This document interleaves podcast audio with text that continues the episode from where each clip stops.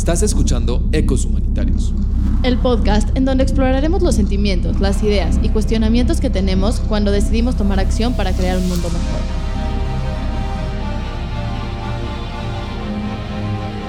Soy David Rayek. Y yo Raquel Bain. Bienvenidos al podcast de Cadena. Bienvenidos todos a un capítulo más de Ecos Humanitarios. El día de hoy vamos a tocar un tema muy importante, crucial y justamente es un cuestionamiento que se pone desde nuestro nombre, desde nuestro logotipo. ¿Qué es ser humanitarios? ¿Qué es cortar esa parte de humanitarios y dejar nada más el humano? ¿Qué es ser humano? Y pues venimos hablando los capítulos pasados de los principios humanitarios, ¿no? Entonces ya vimos dos de los principios y ahorita vamos a ver el tercero, que es la humanidad. Y pues queremos platicar pues desde dónde viene, otros conceptos que se relacionan y también cómo lo podemos ver aplicado. Es muy interesante porque justamente creemos que este principio permea en todos los otros. Y como vamos a ir escuchando, es lo que hace la cohesión entre los principios y entre la ayuda humanitaria en general. Pero lo primero que te quiero preguntar, Raquel, es ¿qué es humano? ¿Qué es humanitario? ¿Qué es humanismo? Porque hay muchos temas y muchas terminologías que se van como que contraponiendo. Ok, todo esto viene de un documento de la Cruz Roja, pero aquí se define que la humanidad es el sentimiento o actitud que resalta que somos seres humanos, ¿no? Esto es humanidad. Luego, humanitario es una acción que beneficia al hombre. Y entonces, pues por esto puedes decir que alguien es humanitario. Luego está el humanismo. En el humanismo es, la doctrina, es una doctrina filosófica y su objetivo último es el ser humano. Y por último está el humanitarismo, que eso es justo lo que hacemos, que el humanitarismo busca, como doctrina al principio buscaba la felicidad del ser humano y hoy en día se relaciona mucho con aliviar el sufrimiento humano, que esto es lo que nos lleva a la acción humanitaria y está en el imperativo en la Carta Humanitaria aliviar y prevenir el sufrimiento humano. Y justamente, pues como que en el documento que estamos tomando como referencia, que es el comentario que hace Piquet sobre los principios en la Cruz Roja, se postulan tres cosas, que es la primera, aliviar el sufrimiento, aliviar y prevenir el sufrimiento humano. La segunda, que es proteger toda vida y la salud. Y el último, que es asegurar el respeto de todos los individuos. Y como que todos estos tres conceptos componen lo que es ser humano. Totalmente, pero algo muy importante ya que tenemos estos tres conceptos es entender nuestra responsabilidad, ¿no? Y ponerle límites, porque si lo vemos a nivel global o a yo puedo hacer todo, entonces esto se vuelve como algo inalcanzable, algo que como igual no lo puedo hacer, no lo voy a hacer.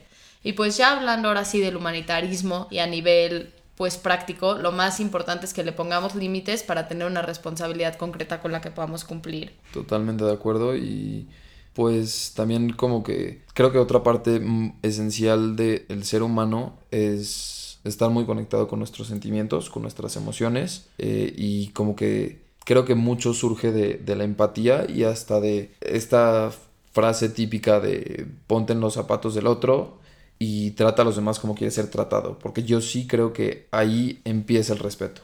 Cuando te proyectas en el otro y dices, voy a respetarlo como me respetaría a mí mismo. Pero creo que tenemos que ser muy cuidadosos con todo eso porque entiendo la frase de ponte los zapatos del otro, pero no creo que es así de sencillo, ¿no? Lo platicamos en nuestro episodio cero, pero pues uno no puede llegar y decir con todos los privilegios del mundo, ay, sí, me pongo los zapatos de una persona que no tiene hogar. No, no puedes. ¿Por qué? Porque a lo mejor si vas ese día y paseas como una persona que no tienes hogar, sabes que vas a regresar a dormir. Y este es un ejemplo, ¿no? Pero en general. Creo que sí funciona y tampoco es para pasarla al lado totalmente oscuro y negro esta frase porque creo que tiene cosas muy valiosas, pero yo la transformaría un poco. Esto no es mío, ya lo he escuchado muchas veces, no sé a quién se lo estoy robando, pero lo que dice es que para ponerte los zapatos del otro, primero tienes que quitarte tus zapatos, ponértelos de alguien más y caminar en ellos. Y ya que hagas eso es cuando vas a tener una idea, pero siempre tienes que recordar que vas a tener solo una idea, no que lo estás viviendo totalmente estoy de acuerdo, pero igual en términos de respeto, continúo, o sea, yo sí afirmo que al final, si tú te pones en, en la perspectiva del otro, el respeto siempre va a ser mutuo. Por más que no entiendas su situación, si tú tratas a los demás como quieres que te traten, el mundo sería un mundo mejor y creo que sí puede ahí empezar esta parte de ser humano. Sí, en eso estoy de acuerdo. Y cuando reconoces al otro como ser humano, todo alrededor cambia, ¿no? Tu trato hacia él cambia desde las cosas que le pides hacer, porque pues todo se transforma muchísimo. Porque ya no ves a alguien que me presta servicios o a alguien que hace servicios, sino que ves a otra persona que como seres humanos pues somos muy complejos, ¿no? O sea, tenemos diferentes situaciones pasando en nuestra vida, tenemos diferentes cosas que a veces cuando estamos en el día a día, a mí me ha pasado muchísimo, ¿no? Que es como, ¿cómo crees otra vez ahorita que estamos en Zoom? Ya lleva cinco minutos tarde o me dejó plantado en Zoom, ¿cómo puede ser? Y de repente cuando le escribes a la persona tuvo una situación familiar, ya sabes, y en ese momento estabas, bueno, yo estaba enojadísima y pues no, quiere decir que a veces sí hay que humanizar y hay que luchar contra lo que queremos ser eficientes y luchar contra todo eso para recordar que estamos tratando siempre con personas. Así es, y pues creo que les podemos platicar que para este capítulo se nos vino una persona a la mente instantáneamente y pues preséntanos. Sí, pues bueno, ahorita le voy a pedir que se presente bien, pero les quiero platicar por qué lo traemos. Lo traemos porque es una persona sumamente preparada para el campo humanitario, tiene conocimientos de todo y aparte de esto, no lo trajimos solo por sus conocimientos, sino porque es una persona que demuestra que la humanidad se tiene que vivir todo el tiempo. Entonces, siempre que lo hemos conocido, lo hemos platicado con él, hemos hecho cualquier cosa, nos demuestra eso y nos hace que lo reflexionemos y lo queramos tener mucho más de nuestra vida, ¿no? Como que nos esforcemos más por ser humanos. Entonces, pues, Juan, bienvenido a este capítulo de Ecos Humanitarios. Muchas gracias por estar hoy con nosotros. ¿Nos podrías ayudar presentándote? Yo soy Juan Antonio Sáenz Beltrán, tengo 55 años de edad y soy humanitario desde hace 34. He trabajado en muchos niveles como humanitario, desde voluntario de las ambulancias, como paramédico socorrista, hasta director de operaciones internacionales de socorro para casos de desastre. Y actualmente lo que hago es enseñar, compartir experiencias, dar asesorías para la acción humanitaria. ¿Nos podrías contar una experiencia en la que hayas aplicado o hayas visto en juego el principio de la humanidad en la acción humanitaria?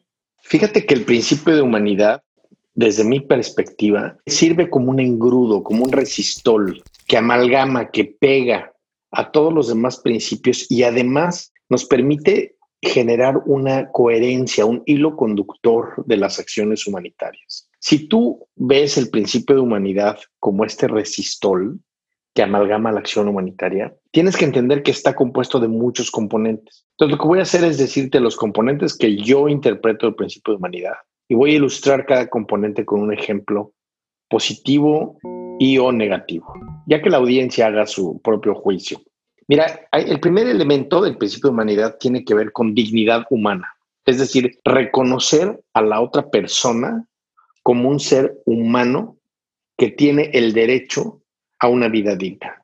El respeto, el cariño, eh, el reconocimiento como humano. Entonces, te voy a poner un ejemplo que me llamó mucho la atención en Malawi, en África, donde había una distribución alimentaria donde alimentaban a miles de personas de maíz, aceite, frijoles y jabón y les daban, eran, eran tantas miles de personas, las tenían súper organizadas y las tenían como en una fila inmensa así de personas y pasaban con un costalito y les echaban el maíz en un costalito, luego pasaban a la siguiente estación y les echaban el frijol, luego pasaban a otra estación, les echaban el aceite y así.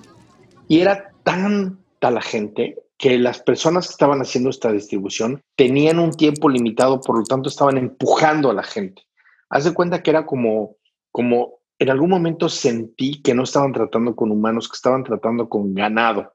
Por supuesto que había una hambruna y había mucha necesidad de alimentos y había como esta desesperación de comer. Pero había gente, y yo lo vi en la fila, que se salieron de la fila y dijeron, así no queremos preferimos morirnos de hambre y que nos traten con respeto a quitarnos el hambre y que nos traten como animales.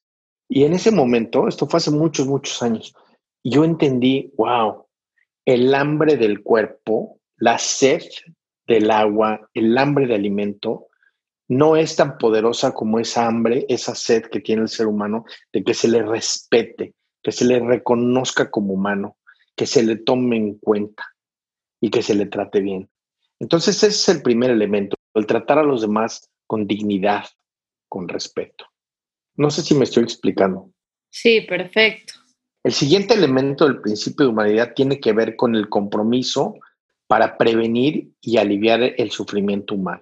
Es decir, no importa la interpretación que tú encuentres del principio de humanidad, porque invito a, quienes escuchan a que sean curiosos y se den cuenta que hay muchas interpretaciones de este principio de humanidad. Mi interpretación está sesgada por la historia de, Jean Pictet y de la Cruz Roja y de, de, de Ocha. Entonces, mi interpretación del principio de humanidad le pone mucho énfasis también a este elemento de prevenir y aliviar el sufrimiento humano en todas las circunstancias. Entonces, hay veces que olvidamos la parte de prevenir el sufrimiento humano y nos enfocamos demasiado en aliviar el sufrimiento humano. Entonces, te voy a poner un ejemplo muy claro, que sucede mucho todavía además. Se les estaba ofreciendo techo de lámina a unas comunidades que habían perdido sus casas por un huracán. Ahora sus casas eran de palma porque estaban en la costa. La gente estaba muy animada porque en su mente pensaban que era un upgrade, que era como un ascenso a clase lámina. O sea que la, palma era de menor categoría que la lámina. Y cuando recibieron estas láminas, tenían esta cara, esta, esta actitud de gracias, pues se fueron con sus láminas y se dieron cuenta en dos días que las láminas eran unos hornos y el calor que había dentro de las casas nunca había existido con palma. Entonces, con la mejor intención, lo que estábamos haciendo es, queríamos aliviar el sufrimiento humano de que esta gente no tenía techo, pero al mismo tiempo no nos dimos cuenta de que no estábamos previniendo futuro sufrimiento. Y este ejemplo así muy, muy, muy pequeñito y muy claro, se repite en muchísimas ocasiones con muchísimas cosas. O sea, cuando a veces creemos que estamos ayudando, que estamos aliviando el sufrimiento humano y en realidad lo que estamos haciendo es o perpetuando la pobreza o cambiando costumbres o estamos generando más sufrimiento humano a largo plazo y sin pensarlo. El siguiente elemento del principio de humanidad que yo, cual yo le pongo énfasis e invito a que lo estudien, lo analicen, lo piensen, es el elemento de proteger la vida y la salud. Entonces, el elemento de proteger la vida y la salud tiene que ver con una comprensión de que el ser humano no solo es cuerpo, sino que es cuerpo, es mente, es emociones. Ya, para algunos creemos que también hay algo más allá, ¿no? Llámale espíritu, llámale alma, llámale como quieras.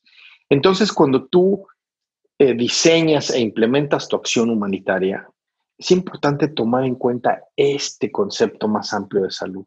Los tiempos donde salud significaba que no te diera gripa, que no tuvieras calentura, ya pasaron. O sea, hoy día ya entendemos que la salud mental, por ejemplo, es muchísimo más delicada de lo que pensábamos y es mucho más importante que, por ejemplo, la salud del cuerpo, que una fiebre. Tú puedes tener fiebre, tú puedes tener un, un malestar en tu cuerpo que no es significativo que puede pasar en dos, tres días. Sin embargo, puede haber un evento que te cause un daño mental, un daño emocional, eh, un daño espiritual, que tarde años en, ser recuperado.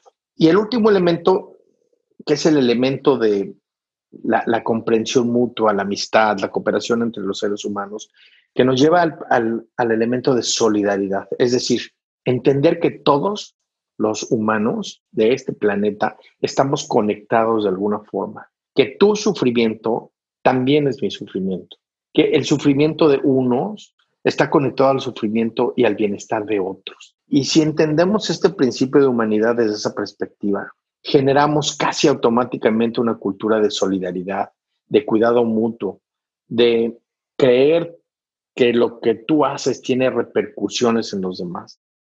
Entonces, tú no puedes decir voy a ayudar a ellos sin entender que no son ellos, sino es la humanidad en su conjunto, en su espíritu.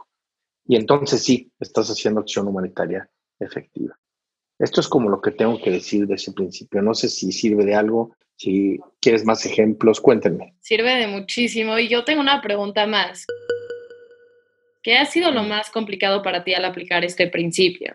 Mm, mira, para mí, de las cosas más complicadas en las que me enfrento todos los días, o sea, todos los días me refiero cuando voy en mi coche y veo a alguien en la calle, y cuando voy caminando y veo que hay alguien en situación de sufrimiento, eh, y también cuando hay un desastre y veo a alguien que ha sufrido y que ha perdido familiares, propiedades, etc.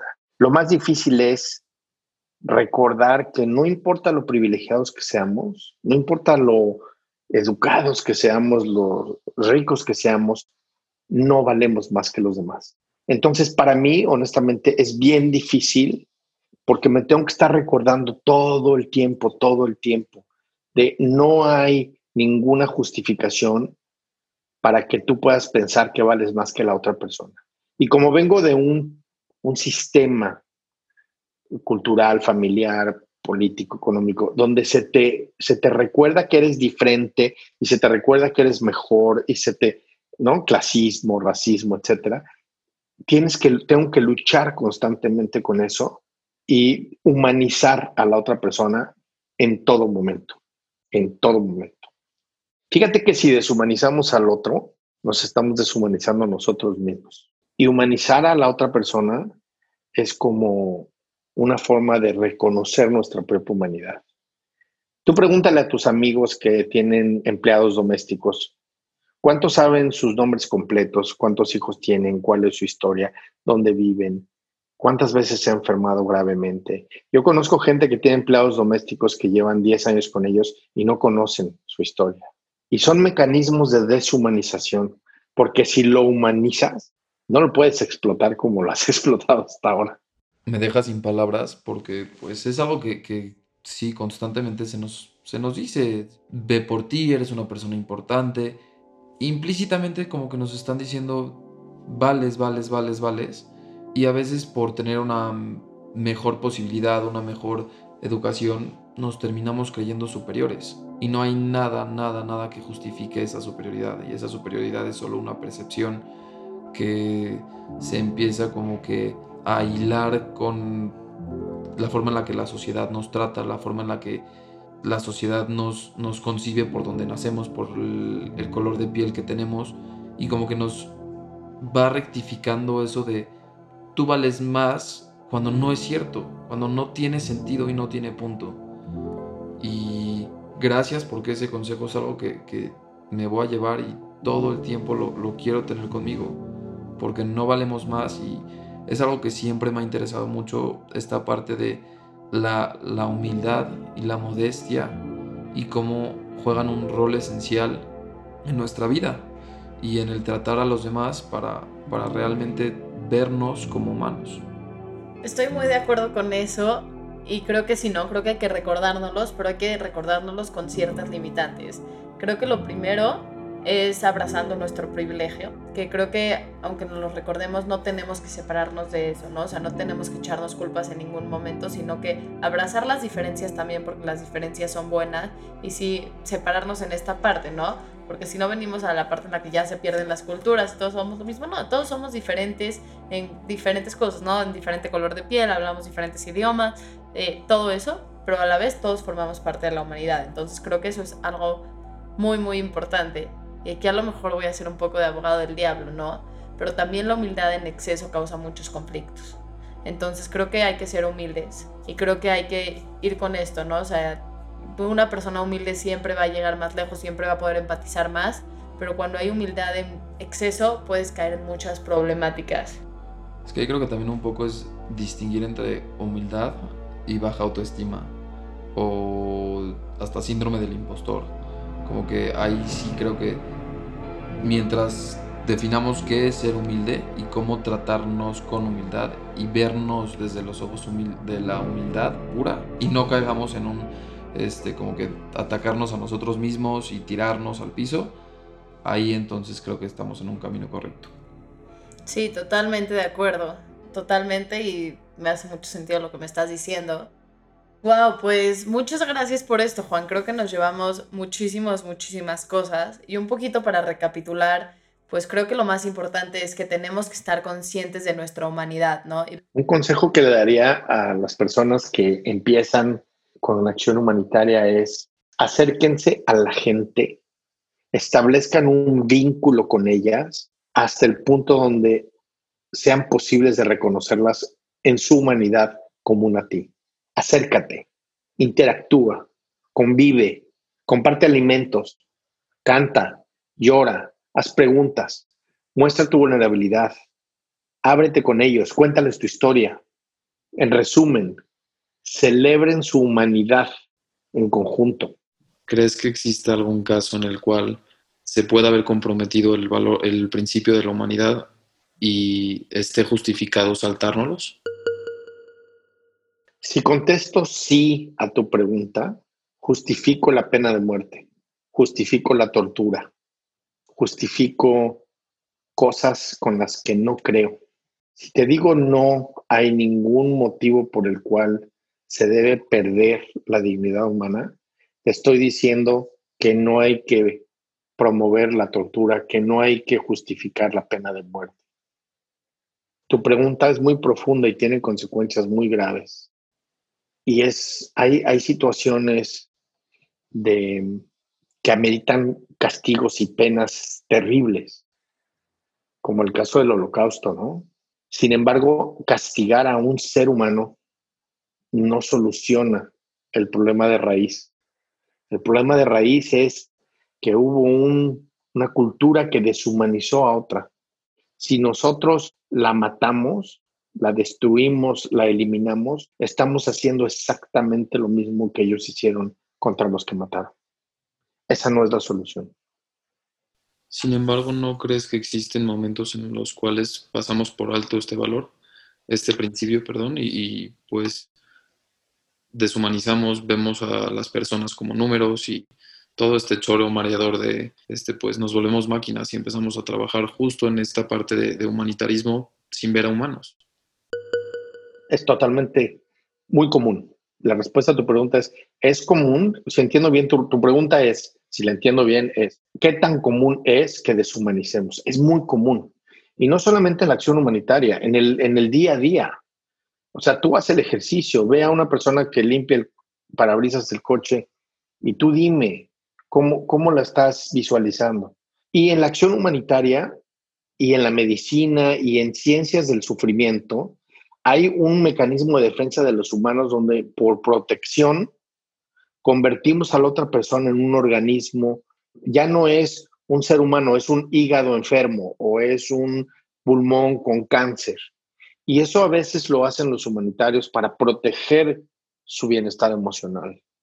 Pero las grandes figuras humanitarias lo que nos hacen ver es, tú, en el momento en que sientas esa desconexión por autoprotección, ya no estás siendo humanitaria, estás siendo egoísta, no altruista. En el momento en que tú te alejas de esa persona para protegerte, entonces en ese momento ya no estás siendo humanitaria. Es el momento de tomar una pausa, alejarte un poco y decir, yo en este momento ya no puedo hacer acción humanitaria efectiva porque ya no veo al otro como humano. Necesito dar, tomarme distancia, necesito dedicarme a otras cosas, necesito cuidarme a mí también. ¿Ok? David, entonces sí, es mucho más común de lo que quisiéramos. Hay que entender las, las raíces, de dónde viene esa desconexión, de dónde viene esa deshumanización. ¿Ok? Y atacarla de raíz. Si yo deshumanizo porque quiero sentirme mejor que la otra persona, entonces es una raíz. Si yo deshumanizo porque quiero protegerme del sufrimiento porque soy muy sensible a él, es otra raíz. Si yo deshumanizo porque quiero transformar a esta persona en sujeto de un reporte, número, estadística, etcétera, es otra raíz. Encuentra tu raíz y nútrela para que lo que salga de esa raíz sea lo que tú quieres que salga. Es que se nos hace muy interesante que algunos de los otros principios humanitarios hasta cierto punto van en contra del ser humano el ser humano no es neutral y a veces no es independiente. Y, justamente este, específicamente la humanidad sí es uno de los que pues al final somos humanos y es parte de nosotros.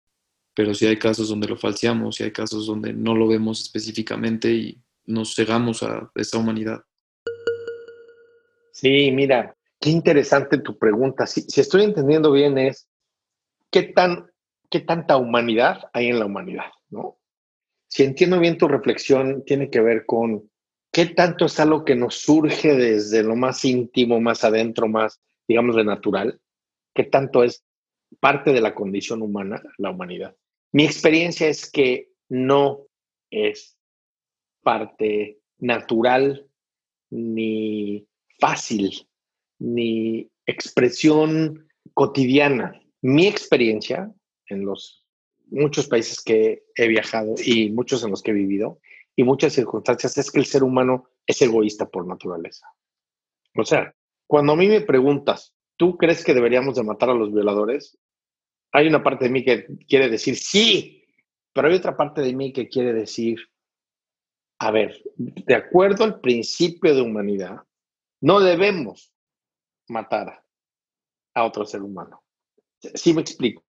Entonces, por supuesto que hay una lucha continua dentro de nosotros mismos. Yo quiero pensar que el ser humano está en un estado intermedio de desarrollo, donde no somos ángeles, no somos seres diablos inferiores. Estamos en un estado intermedio. Algunos dirían este, animales o suprahombres, ¿no? Estamos en un estado intermedio y ese estado intermedio nos estamos nosotros reeducando todo el tiempo. Entonces, si me preguntas a mí, ¿es natural para un ser humano ser imparcial? No. ¿La neutralidad viene natural? No. Así como la humanidad tampoco viene natural. Eso es algo que hay que trabajar, lo que hay que educarnos, que hay que... Por eso es tan importante hablar y vivir y pensar y hacer los valores humanitarios. ¿Ok? Porque todo en nosotros nos dice discrimina, diferenciate, sé individualista, tú eres mejor que el otro. Mira, supérate. Todas estas culturas lo que hacen es desconectarte de los demás. Y entonces tienes que luchar contra eso y tienes que decir, sí, mira, ya hay un ser humano que no estudió, que no sabe hablar como tú, que no ha comido lo que tú, que no ha vivido lo que tú, y sin embargo tiene el mismo valor que tú. Y además tiene los mismos derechos que tú. Y además, si es afectado por desastre, tiene el derecho a tener una vida digna. Y si no la tenía antes, usa el desastre para generar las condiciones para que la tenga. Por eso, David piensa en el pasado, ¿no? Cuando Game of Thrones, ¿no? Donde se mataban unos a otros como si, como si estuvieras matando gallinas este, para comerte las piernas y los muslos. O sea, había otra concepción de lo que es la humanidad. Hoy día en casi todas las culturas, matar a otra persona está ya muy, muy, muy consensuado que es de lo peor que se puede hacer. Entonces, el valor de la vida humana y nuestra concepción del valor de la vida humana ha evolucionado y ojalá siga evolucionando. Perdón por la explicación tan larga, pero tú córtale lo que tú quieras.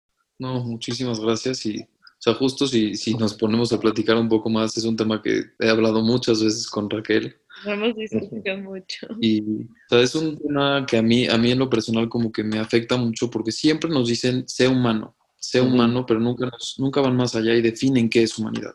Ya. Porque voy a decir algo muy fuerte, que, o sea, no fuerte, una realidad. Y Raquel se va a burlar de mí, pero Hitler era humano. Sí, Hitler era humano. Y si asociamos el término humanidad a bondad, tenemos miles y miles de ejemplos, o sea, no bondad, pero esta parte que, que, pues más o menos estamos entendiendo o hemos comprendido de una manera errónea, pues al final ser humanos también es ser imperfectos, también, y yo, yo creo que también tendríamos que hacer aquí una distinción entre el, el principio de la humanidad y el ser humano.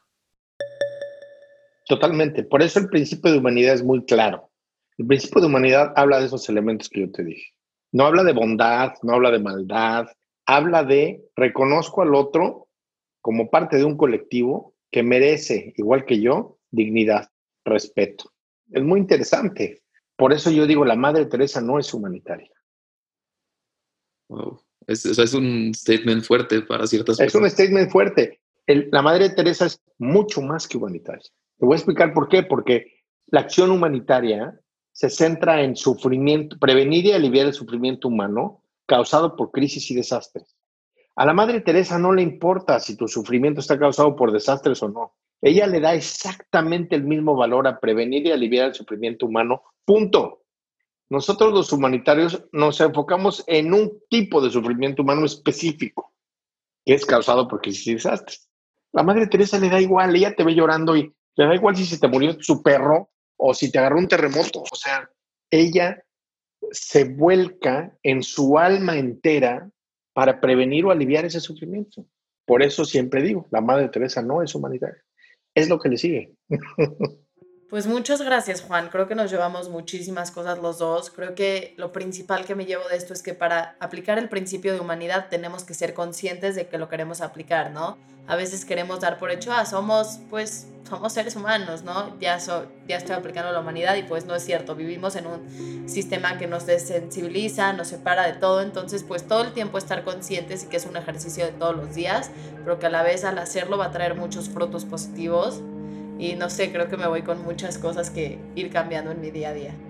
Sí, y esta parte increíble donde la humanidad somos todos y si nos deshumanizamos a nosotros mismos como a los otros, estamos afectando a la humanidad en general. Sabernos como este colectivo, los elementos que nos mencionaste, como son la dignidad, el compromiso que tenemos con aliviar y prevenir el sufrimiento humano, sin olvidarnos de esta parte de prevenir y realizar la acción humanitaria pensando en no causar más daño, proteger la vida y la salud y últimamente ser profundamente solidarios. Y pues muchas gracias por todo. Ya saben que si quieren hacerle una pregunta más a Juan, nos pueden escribir por redes sociales y esperemos que pues nos vayan comentando, nos vayan contando sus dudas, qué opinaron de este capítulo y también de qué otros temas les gustaría escuchar. Muchas gracias por escucharnos y que tengan un muy bonito día, tarde, noche. Esto fue un capítulo más de Ecos Humanitarios. Nos puedes encontrar en Instagram como arroba ecoshumanitarios. Si quieres más información, entra a www.ecoshumanitarios.com. Soy Raquel Weintraub. Y yo soy David Rodríguez.